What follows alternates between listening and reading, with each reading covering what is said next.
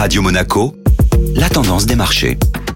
Radio Monaco, la tendance des marchés avec Société Générale Private Banking. Aurélie Lombardo, bonjour. Bonjour Benjamin. La première séance de la semaine a été mitigée sur les marchés. Les investisseurs semblent effectivement toujours sous le coup de l'annonce vendredi dernier des chiffres de l'emploi pour septembre aux États-Unis. La première économie mondiale n'a créé que 194 000 postes, loin des 500 000 attendus par les analystes. Du côté de l'inflation salariale, en revanche, le salaire horaire moyen a augmenté de 0,6% sur un mois et de 4,6% sur un an. Le taux de chômage, quant à lui, s'est amélioré et a diminué de 5,2% à 4,8%. Les investisseurs attendent désormais le compte-rendu de la dernière réunion du comité de politique monétaire de la Fed mercredi. Il pourrait donner de nouvelles indications sur le calendrier du tapering. La saison des résultats du troisième trimestre débute cette semaine. Oui, avec les grandes banques américaines comme à l'accoutumée. JP Morgan annoncera ses résultats mercredi, suivi de Citigroup, Bank of America, Wells Fargo et Morgan Stanley jeudi. Enfin, vendredi, ce sera au tour de Goldman Sachs. Du côté de l'Europe, c'est le groupe du secteur du luxe LVMH qui publiera aujourd'hui ses résultats. Bonne journée à tous.